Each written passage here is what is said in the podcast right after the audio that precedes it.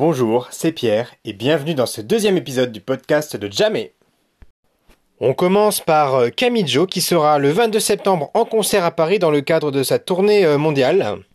Cette tournée est le troisième acte euh, d'un projet qui se nomme 100, S-A-N-G, et dans lequel Camille raconte l'histoire de Louis XVII qui se serait transformé en vampire afin de survivre. Parmi les autres informations de la semaine, il y a euh, Take et Tsubasa qui se séparent après près de 16 ans d'existence, euh, même si le groupe était déjà en pause euh, depuis un an.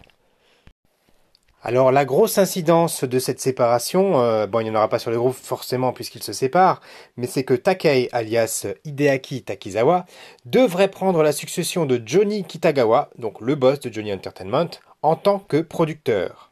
Une affaire à suivre. Mais la grosse information de cette semaine, c'est Yoshiki qui nous annonce que le nouvel album de X Japan serait enfin terminé.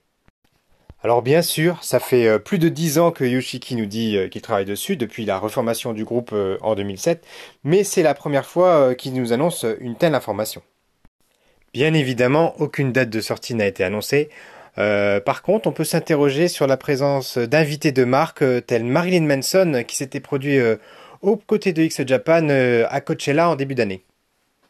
Du côté de Jamé, euh, sachez que si vous nous suivez déjà sur Facebook ou Twitter, euh, nous sommes également présents depuis cet été sur Instagram. Alors n'hésitez pas à nous suivre.